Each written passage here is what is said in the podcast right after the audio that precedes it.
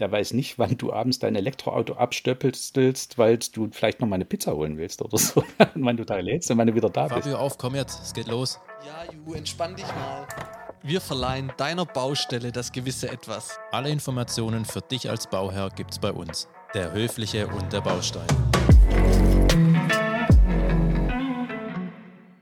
Heute drehen wir den Spieß mal ein klein wenig um. Denn eigentlich ist Frank Obanski derjenige, der als Journalist und Fachautor seine Interviewpartner ausfragt.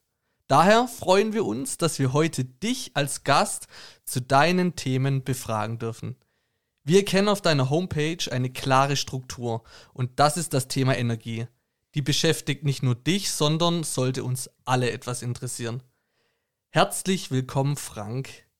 Welche Energie treibt denn dich eigentlich an? Und stell dich doch mal bitte gerne vor. Ja, was mich antreibt, das ist ein Interesse an, naturwissenschaftlichen Phänomenen, das ich schon seit der Schule habe. Ähm, ich bin ja in der DDR in die Schule gegangen und da war ein sehr starker Fokus auf die naturwissenschaftliche Ausbildung und Physik, Chemie, Biologie und Mathematik waren wirklich Hauptfächer. Ne? Das kann man mit heute gar nicht mehr vergleichen. Ne? Mhm. Da war nichts abzuwählen bei Prüfungen und so weiter. Und ähm, in Physik haben wir genau wie in Chemie viel experimentiert auch viel mit Energie und die Energiehaltungssätze haben wir eben nicht der Theorie gelernt, sondern genau, wie funktioniert das thermisch, elektrisch etc. Mussten das äh, Versuchsanordnung aufbauen und so weiter und haben das dann durchgemessen und äh, gesehen, dass das tatsächlich funktioniert und das war für mich faszinierend. Ich hätte dann noch fast ein naturwissenschaftliches Studium eingeschlagen, habe ich dann auch für den Journalismus entschieden. Er schien mir doch ein bisschen leichter und es war auch tatsächlich so, also das Studium war jetzt nicht so die Härte und habe dann nach, ähm, nach meinem, also, oder noch während des Studiums eigentlich bei euch unten in Stuttgart angefangen oder in Böblingen ah. beim, bei der dortigen Kreiszeitung Böblinger Bote als Lokalreporter und bin dann später in Kommunikationsagenturen gewechselt, habe dort vorrangig für die Energiewirtschaft gearbeitet, auch mit diesem Hintergrund, den ich schon früher hatte und bin dann quasi wieder zurück in Journalismus gegangen vor etwa 15 Jahren und bin seitdem wirklich nur noch als Fachjournalist und, und Autor tätig äh, im Bereich Energie und meine Haupt Themen sind Energietechnik, Energiewirtschaft, teilweise Energiepolitik, das ist ein bisschen mehr am Rand und vor allem, was für euch sicherlich mega wichtig ist und das auch immer mehr bei mir in der Arbeit zunimmt, das ist nachhaltiges Bauen, energetisch sinnvolles mhm. Bauen, weil das bewegt die Menschen. Ja, man merkt das an der derzeitigen Gesetzgebung, äh, GEG, Heizungsverbot etc. oder die neuen Baustandards, die ab diesem Jahr gelten und am nächsten wahrscheinlich schon wieder verschärft werden. Ja, das ist, ähm, das betrifft letztlich jeden von uns. Ja. Wow. Also ich, ich glaube immer so, das ist ein bestimmter Schlag Mensch, der, der Physik liebt, oder? Frank, wie schätzt du dich selber ja. ein? Ist, oder? Absolut. Absolut, ja. Äh, wow. die, äh, auch meine Gesprächspartner sind mitunter verblüfft. Äh, das klingt jetzt so ein bisschen nach Eigenlob. Die denken immer, ich habe einen naturwissenschaftlichen Hintergrund vom Studium her, dass ich Ingenieur bin oder sowas, aber ist halt nicht der Fall. Ne? Also, mhm. aber ich, ich lese mich halt immer in die Themen rein und wenn ich was nicht verstehe, frage ich da auch dann bestimmte Leute, bis ich es dann verstanden habe. Nur dann kann ich es auch als Journalist beschreiben. Ja? Mhm. Sonst funktioniert das Ganze nicht. Das ist mega wichtig und ich glaube, das merkt man dann auch, ob es jemand wirklich Absolut. verstanden hat oder eben nur drüber berichtet. Ja. Du hast gerade schon das Thema ähm, GEG angesprochen. Wir wollen ja heute hauptsächlich auf die Themen zur Energietechnik eingeben und GEG ist ja da auch dabei, aber vielleicht nochmal kurz vorab, was, was ist überhaupt GEG? GEG heißt Gebäudeenergiegesetz. Das ist äh, ein Gesetz, das erste Mal im Dezember 2020 in Kraft trat und das einige Vorgänger Rechtsverordnungen abgelöst hat und vereinigt hat. Unter anderem die berühmte Energieeinsparverordnung. Die stammt noch aus den 70er Jahren. Die Älteren von uns kennen noch die Ölkrise, als damals Sonntagsfahrverbot gab, etc. Und da Mal, danach wurde erstmals darüber nachgedacht, äh, Energie einzusparen, auch in Gebäuden, sodass dann Dämmverordnungen gekommen sind äh, und so weiter. Und diese NF zusammen mit dem Energieeinspargesetz, ENEG und, und noch einigen anderen Verordnungen, äh, die auch mit sich einander widersprochen haben, im GEG aufgelöst worden. Und das ist auch das Gesetz, was gerade heiß diskutiert wird, weil das dafür verantwortlich sein soll, dass eventuell in Zukunft bestimmte Heizungstypen nicht mehr verbaut werden dürfen. Ja. Wie das kommt, äh, ist immer noch nicht ganz klar. Der erste Entwurf vom Habeck-Ministerium ist ja krachend gescheitert. Jetzt wird es einen zweiten geben, äh, in dem es sicherlich noch mehr Ausnahmeregelungen gibt. Äh, und wir müssen mal am Ende mal sehen, was dabei rauskommt. Ne? Klar ist auf jeden Fall, wenn man die Klimaziele erreichen will, dann kann ich heute nicht mehr in Größenordnung Öl- und Gasheizung verbauen. Das wird nicht funktionieren. Die Dinger halten locker 20, 25 Jahre, das ist überhaupt kein Problem. Ähm, und dann ist, sage ich mal, 2045 schon langsam ran oder ganz sicher ran. Oh, und deswegen äh, will dieses Gesetz eigentlich äh, einen Fokus legen auf ähm, Wärme- oder Heiztechnologien, die äh, in der Politik als erneuerbar gelten. Ob es tatsächlich Sinn ist, eine, wieder eine ganz andere Frage. Das wollte ich gerade fragen. Wer sitzt da und beschließt es, dass es angeblich jetzt der richtige Weg ist? Weil man hört ja schon, wie du sagst, ja, ne, das dass es schon auch zweifelhaft ist. Ja, vielleicht habt ihr das ja mitgekriegt, diesen, diesen Streit um Patrick Reichen, den Staatssekretär von Habeck, der für Energie zuständig ist. Ähm, äh, Reichen äh, hat eine lange Geschichte im, im, im, Staatswesen hinter sich, hat dann die Agora Energiewende geleitet, ein Think Tank, der sich mit der Energiewende befasst wie der Name schon sagt, und ist dort als äh, quasi als Ideologe aufgetreten, als Lobbyist für alles, was äh, strombasierte Technologien sind. Äh, die haben dann später auch einen Ableger gegründet, der heißt Agora Verkehrswende. Auch da geht es nur, äh, den kompletten Verkehr zu elektrifizieren, also was mitunter unsinnig ist. Und im Wärmemarkt hatten sie genau dasselbe Konzept gehabt ähm, für alle Gebäude, dass die elektrifiziert geheizt werden sollen in Zukunft. Das, äh, und der, der Hintergrund ist, dass ich dann natürlich nur erneuerbaren Strom habe und damit das natürlich auch heizen könnte. Nun mhm. haben wir das nicht. Mhm. Wir haben in Deutschland an guten Tagen, ja, haben wir schon mal recht viel erneuerbare Energie. Ähm, letztes Jahr war es gar nicht mal so schlecht, da haben wir so knapp 50 Prozent gehabt. Das ist aber ein Wert, den habe ich schon seit Jahren, der steigt nicht wirklich markant an. Also, jede Wärmepumpe, die Strom aus dem Netz bezieht, und das sind die meisten, äh, heizt immer auch noch zu 50 Prozent jetzt aktuell total fossil. Und hier in Leipzig zum Beispiel, wo ich wohne, da, da haben wir irgendwie 80 Prozent Kohlestrom und Rest 20 Prozent Gas. Und was anderes gibt es hier gar nicht.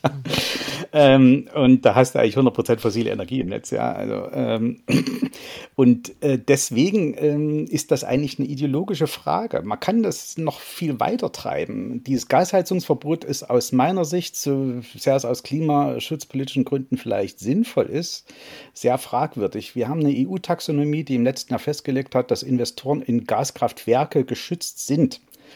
Gaskraftwerke sind immer Kraft-Wärme-Kopplungsprozesse. Ich ähm, kopple da immer Wärme aus. Egal welche Form das ist, ist immer so. Mhm. Und die Wärme, weil durch die Taxonomie des Erdgas nur als grün gestellt ist, weil der Strom daraus grün sein soll, ist natürlich auch die Wärme grün. Wie soll ich jetzt ein Einfamilienhausbesitzer klar machen, dass dasselbe Produkt, Wärme aus Gas, bei ihm nicht grün ist, aber wenn ich das in Fernwärmenetz habe, ist es grün. Das ist niemandem zu erklären. Ich glaube auch, dass äh, es wird, sobald das Gesetz so raus ist, wird es auch eine Klage geben und der Mann kriegt auch Recht, der da klagt. Ja. Das, mhm. das ist nicht haltbar, rechtlich nicht haltbar aus meiner Sicht. Ja. Wahnsinnig interessant, das war mir gar nicht so bewusst. Ja, das sind noch lange Kämpfe, die uns da bevorstehen. Wie gesagt, man muss irgendwas tun. Andere Länder haben das ja schon vor Jahren beschlossen. In Dänemark gibt es schon ein Ölheizungsverbot seit 15 Jahren, ein Gasheizungsverbot seit, glaube ich, acht Jahren. Ähm, dort haben, haben allerdings die Wärmepumpen schon ein viel besseren Stand auch schon viel länger. Es wird ja auch in Deutschland immer das Argument gebracht, ja, die Wärmepumpen können nicht heizen, wenn es kalt ist und so, ist natürlich Quatsch, ja. Mhm. Die, die, die drei Vorleiterländer äh, in Wärmepumpen sind Skandi alle skandinavische Länder, also Schweden, Norwegen und äh, Dänemark.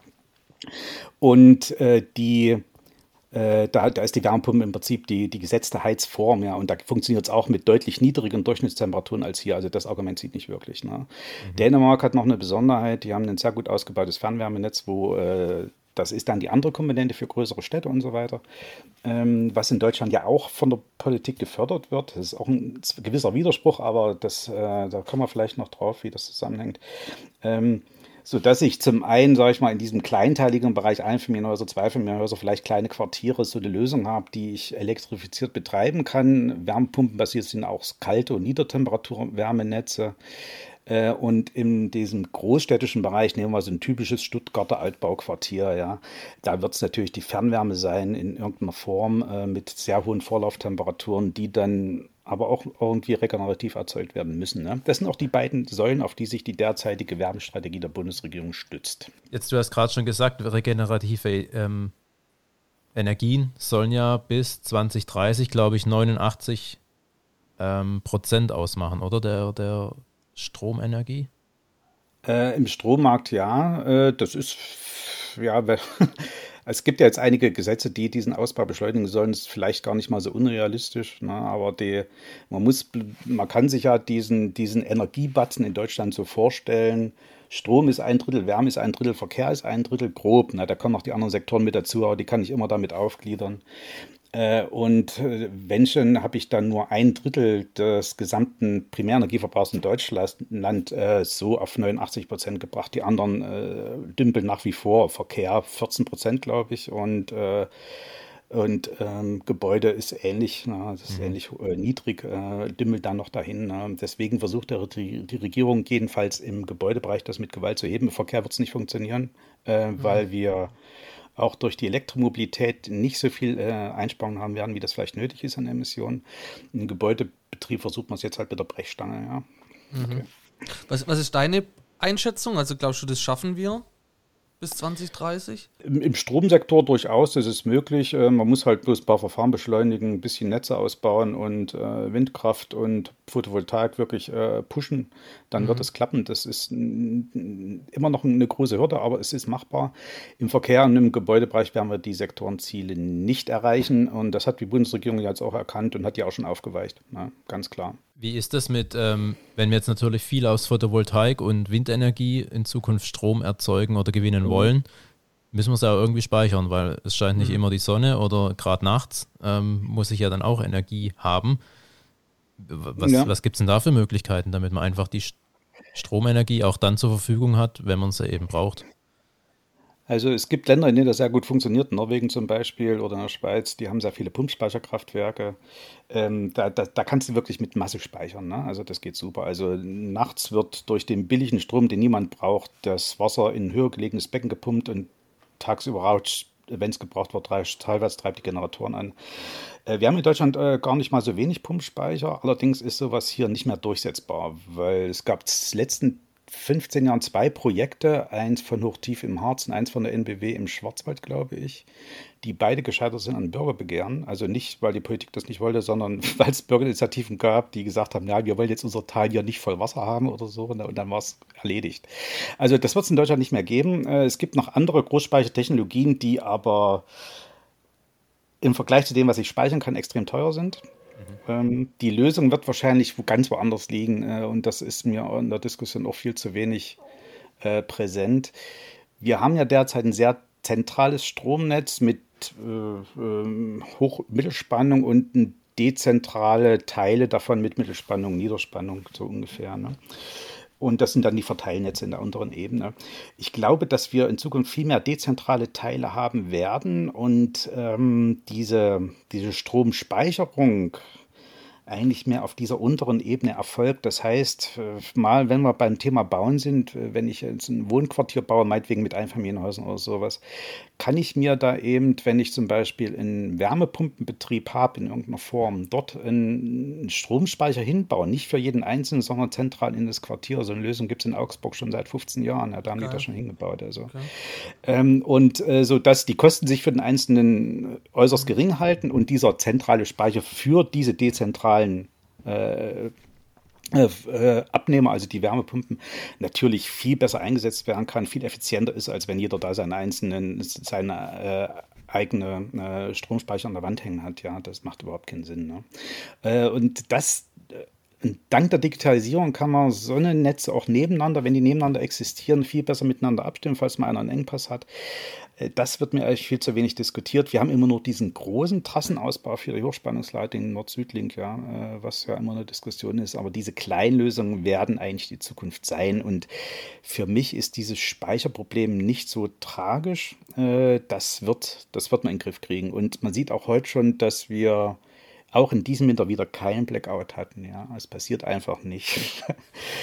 Die Netzbetreiber haben das ganz gut im Griff mit den erneuerbaren Energien, wie die ins Netz reinkommen. Äh, wir haben ja auch diesen Ausgleich. Im Sommer haben wir mehr PV, im Winter mehr Windstrom, weil da mehr Wind weht. Und äh, das ergänzt sich relativ gut auf einem gewissen Niveau. Wenn jetzt noch mehr davon eingekoppelt wird, du hast ja vorhin die 89 Prozent gebracht, ähm, dann wird es natürlich auch ein bisschen komplizierter werden. Letztendlich wird es auch darum gehen, dass ich vor Ort eigene Speichermöglichkeiten habe, auch eigene Erzeugungsmöglichkeiten habe. Wie so in so Wohnquartier kann ich ja wunderbar auch ein PV-Feld äh, bauen oder ich pflaster gleich alle Dächer voll. Oder für Spitzenlasten tue ich mir noch ein kleines Blockheizkraftwerk dazu, was entweder mit Biogas betrieben wird oder mit einer Form von Biomasse und da bin ich komplett erneuerbar und habe gar nicht mal den großen Speicherbedarf in dem Fall. Ja. Das sind eigentlich die Lösungen, um, um, um die es gehen wird. Gerade im sag ich mal, Bereich Gebäude. Industrie ist noch eine andere Hausnummer. Die, äh, das kommt darauf an, was man da für Prozesse hat. Aber ja, auch dafür wird es Lösungen geben. Ne? Man sollte da nicht immer äh, den Kopf in den Sand stecken und sagen, das geht nicht alles, es wird gehen. Ja. Das ist ähm, hatte ich so gar nicht auf dem Schirm, aber ist eigentlich echt eine gute Idee. Ich überlege gerade hier in dem Stadtteil, wo ich wohne, hier gibt es auch nämlich ähm, gar nicht weit von mir ein kleines Umspannwerk. Das wäre dann eigentlich genau dort, dass man da eben so ein, wie so einen kleinen Speicher hier für den Stadtteil dann eigentlich ja, ähm, installieren genau, könnte. Genau, ja, ja. ja. Genauso ist das gedacht. Also das ähm, und ich habe auch, der große Vorteil von diesen Kleinlösungen ist ja, ich weiß ja, was ich vor Ort für einen Bedarf habe. Ja. Ein Netzbetreiber, der jetzt ein Verteilnetz überregional betreibt, sag ich mal, wo Stuttgart mit drin hängt äh, und das ganze Umland, der weiß nicht, wann du abends dein Elektroauto abstöppelst, weil du vielleicht noch mal eine Pizza holen willst oder so, mhm. wann du da lädst und wann du wieder da bist.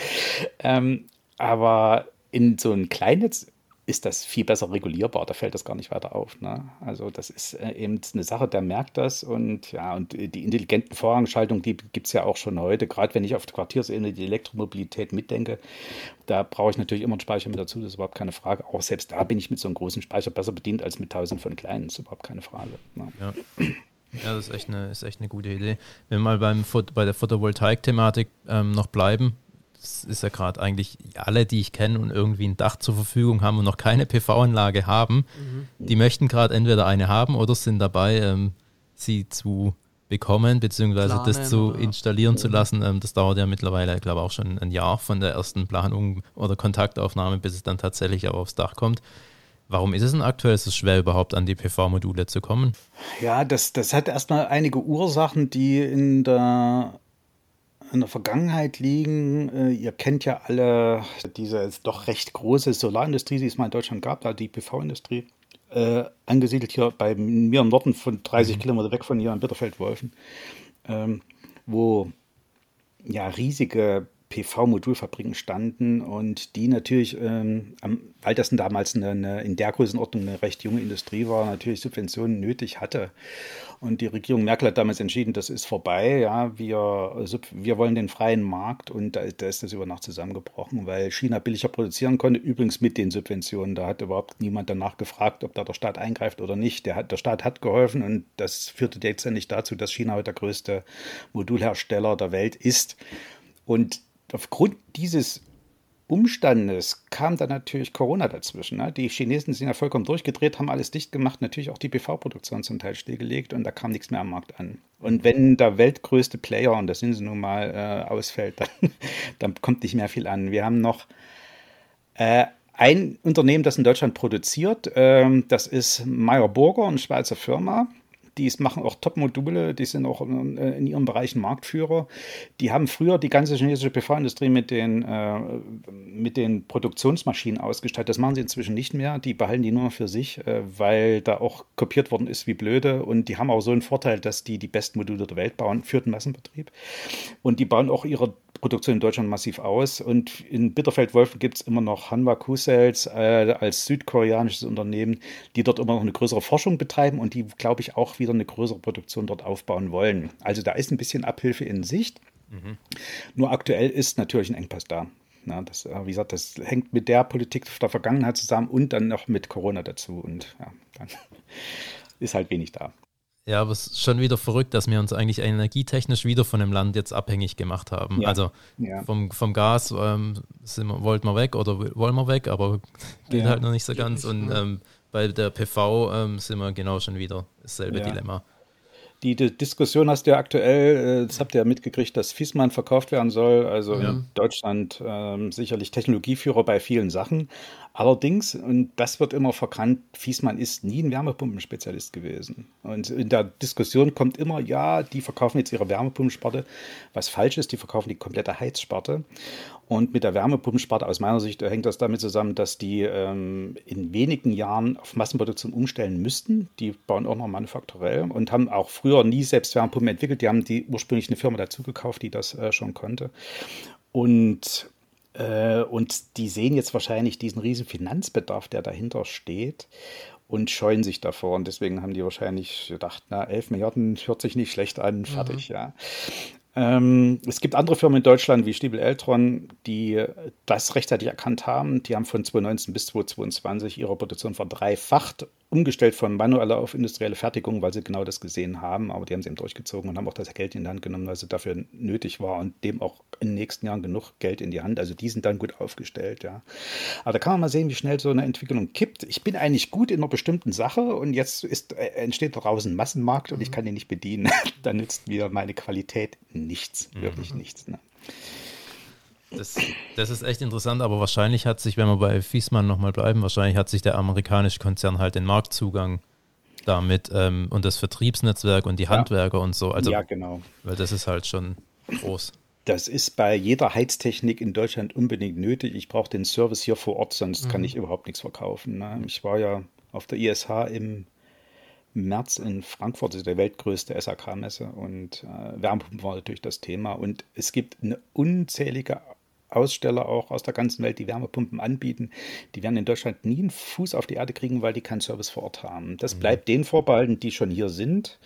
Und das ist eben, ja, sag ich mal, Stiebel, Weiland, Buderus, eigentlich auch Fiesmann, die das auch machen. Und Bosch Thermotechnik, auch das ist ja mit Buderus zusammen. Und dann natürlich die großen äh, ostasiatischen Hersteller, also LG, äh, Samsung, äh, Mitsubishi, ja, und ähm, wen haben wir denn noch? Äh, Panasonic, ja. Mhm. Und Daikin natürlich. Daikin ist ja Weltmarktführer. Also, und ähm, dann haben wir noch ein paar größere skandinavische Hersteller und die decken den Markt komplett ab. Die können ihn auch okay. gut bedienen. Ne? Dass wir jetzt Wartezeiten von einem Jahr und mehr haben, hängt mit dieser mhm. übergroßen Nachfrage mhm. zusammen. Ne? Das wird sich wieder einpegeln. Ähm, ich denke mal, in zwei, drei Jahren ist das auf einem normalen Niveau. Dann hat man dann vielleicht wieder Wartezeiten von zwei, drei Monaten. Zurzeit ist man ja bei einem Jahr ungefähr. Und das kommt aber auch. Ne? Mhm. Und, und bei, den, bei den, wenn wir jetzt nochmal kurz zurückspringen zu den Photovoltaikmodulen, denkst du auch, dass sich das in den nächsten Jahren wahrscheinlich dann auch wieder regeln wird? Ja. Ja, weil China hat ja seine Restriktionen aufgehoben, die werden irgendwann wieder voll produzieren, den Markt fluten, wie sie das immer gemacht haben, und dann ist auch wieder genug da. Ne? Okay. Und da muss man halt entscheiden als Hausbauer, ähm, was will ich mir da eigentlich aufs Dach nageln? Ne? Mhm. Soll das so ein Billigmodul sein oder soll das doch was, was sein, was vielleicht eine längere Lebensdauer hat und eine höchste, höhere Leistungsfähigkeit bei gleicher Fläche? Äh, und so. Äh, das sind so Sachen, die man sich dann wirklich anschauen muss. Die sind in der Regel auch teurer, aber versprechen vielleicht auf die lange Sicht einen höheren Nutzen. Was wir bei den PV-Anlagen äh, sehen, das ist diese extreme Langlebigkeit. Das hätte früher nie einer vermutet. Also 20 mhm. Jahre sind ja nichts. Ne? Und dann mhm. verlieren, früher gab es ja immer so eine Kurve, dass die ja in ihrer Leistungsfähigkeit mit, mit dem Alter abnehmen. Ja. Das ist nicht so krass, wie man denkt. Ne? Selbst 20 Jahre alte Module haben mitunter noch 80 oder 90 Prozent Leistungsfähigkeit. Das ist enorm. Mhm. Das ist wirklich mhm. enorm. Ja. Das ist auch, wenn du als Bauherr äh, eine Photovoltaik aufs Dach haben möchtest und du holst dir da Angebote ein, das ist auch so kompliziert diese ganzen, also das ganze Angebot da durchzuarbeiten. Ja. Und, und da gibt es so viel schwarze Schafe, die verkaufen dir echt irgendeinen Scheiß, was ja. eigentlich gar nicht nötig wäre. Ja. Und dann ein Drittanbieter und, und was weiß ich, das ist echt äh, brutal. Was für Tipps würdest du da vielleicht oder kannst du da irgendwie mal einen Tipp irgendwie geben, Bauherr, wie er sich da beraten lassen soll? Oder vielleicht ja. Ähm, ich bin da auch kein Freund von, da mache ich mir jetzt wahrscheinlich viele Feinde von Energieberatern, ähm, weil die meistens gar nicht die Qualifikation dafür haben, für sowas Spezielles. Der Idealweg ist, man geht über einen Hersteller und über dessen äh, Firmenhandwerker, die der hat, die die beauftragen. Mhm. Weil da kann man davon ausgehen, dass die entsprechend geschult sind und keinen Mist bauen. Das wird mhm. teurer sein, keine Frage, aber dafür habe ich dann ein Produkt, das auch funktioniert. Ja. Also das ist für mich der ideale Weg, ja. Die, die, die Hersteller haben ja immer festgebundene Handwerker, die für sie arbeiten und äh, ähnlich wie beim Heizungsbau auch. Ja. Ich, kein Heizungsbauer baut alle Heizungsanlagen ein, die am Markt sind, sondern der ist auf einen, vielleicht zwei Hersteller spezialisiert. Ne? Ja. Das heißt, du sagst, man soll sich als Bauherr ein Produkt aussuchen ja. und dann über die Produkt Genau. oder über den Hersteller. Eigentlich Genau. Ja. Und sich Weil von dem meisten- Hersteller dann in, in, in seiner Nähe einen Handwerker empfehlen lassen, der das macht. das ist gut, ja. Sehr guter Tipp. Ja, auf jeden Fall. Ja, der Juni und ich haben da so ein bisschen die Erfahrung auch gemacht. Ähm, wir waren auf der, wir waren auf der Suche, ich, ich kann da mal vielleicht ein bisschen erzählen, wir waren auf der Suche ähm, nach einem Photovoltaikhersteller oder auch einem. Monteur, Monteur. der äh, mit uns eine Podcast-Folge macht. Und äh, da sind wir dann auch auf Themen gestoßen, wo man echt gemerkt hat, wow, man muss echt aufpassen, was man da tut, weil die ziehen einem das, die wollen halt das schnelle Geld. Und ähm, gerade bei Ja. dem Boom mit dem Thema Photovoltaik muss man echt aufpassen, wirklich aufpassen, Ja. was man da tut. Und den Tipp finde ich gut, über, den, über die Marke, über Mhm. den Hersteller zu gehen Ja. und dann ähm, zuzugreifen, sich da dann beraten Genau. zu lassen. Finde ich gut. Ja, das auf jeden Fall. Das ist generell eigentlich immer ein gangbarer Weg bei vielen anderen. Das, man kann es jetzt nicht bei, bei jedem Produkt machen, Nee. aber in, in dem Fall bei, also Photovoltaik ist ja jetzt nicht übermäßig komplex, aber auch nicht trivial. Wenn die falsch installiert ist, hat sie nicht die richtige Leistung, es entsteht eine Brandgefahr und so weiter. Also das sollte man sich alles nicht gönnen. Ne? Ja, sehr gut. Ähm, Frank, was uns noch zum Abschluss interessieren würde, ähm, wie geht's mit dir als Person weiter? Welche Projekte hast du denn vielleicht? Oder wo kann man ähm, deine, deine ähm, ja, Recherchen lesen? Ähm, wo kann man sich denn über dich noch mehr informieren und dir vielleicht auch folgen oder einfach, ja, ähm, mehr über Oh. dich herausfinden? Also auf meinem Blog envipo.de, Envipo steht ganz wenig fantasievoll für Energie, Wirtschaft, Politik, ja. Ähm, steht eigentlich alles über mich als Person drauf. Ihr könnt dort auch mit mir in Kontakt treten, wer sich äh, für meine Themen interessiert.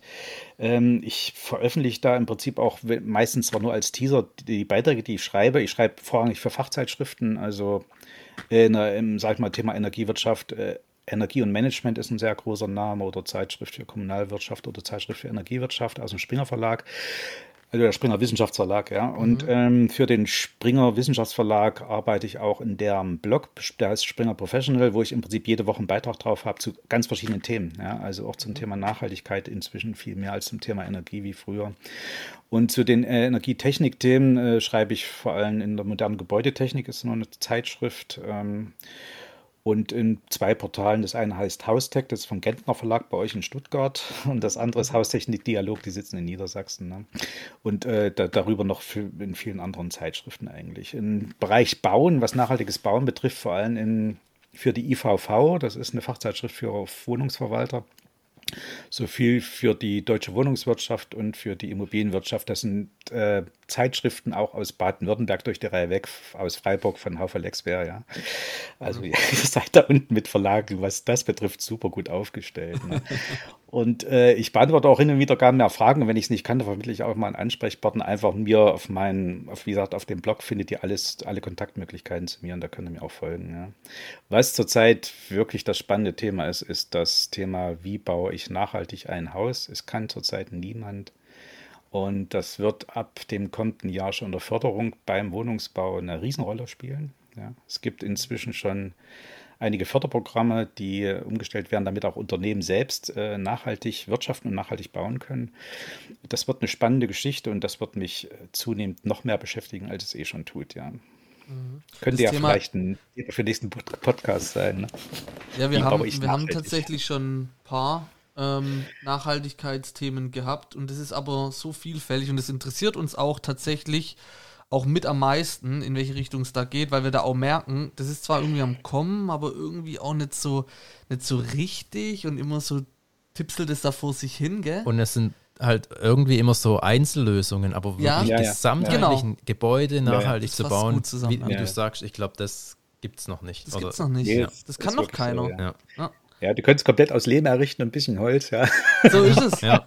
Aber die tun so, als wäre das alles die Lösung, ne, was sie da anbieten. Aber das Ist ist, es es definitiv nicht. Nein, Ja. nein, definitiv nicht. Du kannst Cool, halt im ja. modernen Bau kommst du schon mal, schon, schon mal ohne Beton nicht aus und da fängt's an. Ne? Wie, wie kann ich Beton nachhaltig erzeugen? Das ist das A und O. Und dann, dann geht's dann um Glas, brauche ich auch. Ne? Ein bisschen Eisen brauche ich auch. Das, äh, und das geht's halt nicht. Ne? Also, Richtig. ja. Super interessant. Das sind genau die Themen, die wir auch echt schon hatten ja. ähm, und auch schon drüber gesprochen haben. Wir haben zum Beispiel mit der Firma Holzim hm. ähm, über die Stadt der Zukunft gesprochen und da haben wir eine ganze Serie auch schon gemacht.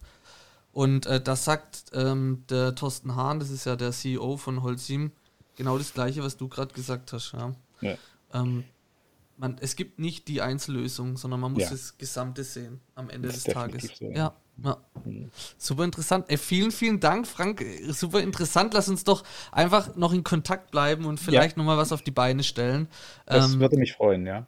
Extremes Wissen. Ähm, vielen Dank und auch danke an die Zuhörer und bis bald. Bis bald, ne? Okay, dann. Tschüss. Ciao. Cool, dass du bis hierhin durchgehalten hast. Abonnier doch noch unseren Podcast-Kanal und folge uns auf allen Social-Media-Kanälen wie Instagram, Facebook, TikTok, LinkedIn. Und auf unserer Homepage. Ja, da kann man uns nicht folgen. Ja. Aber besuchen können wir uns trotzdem.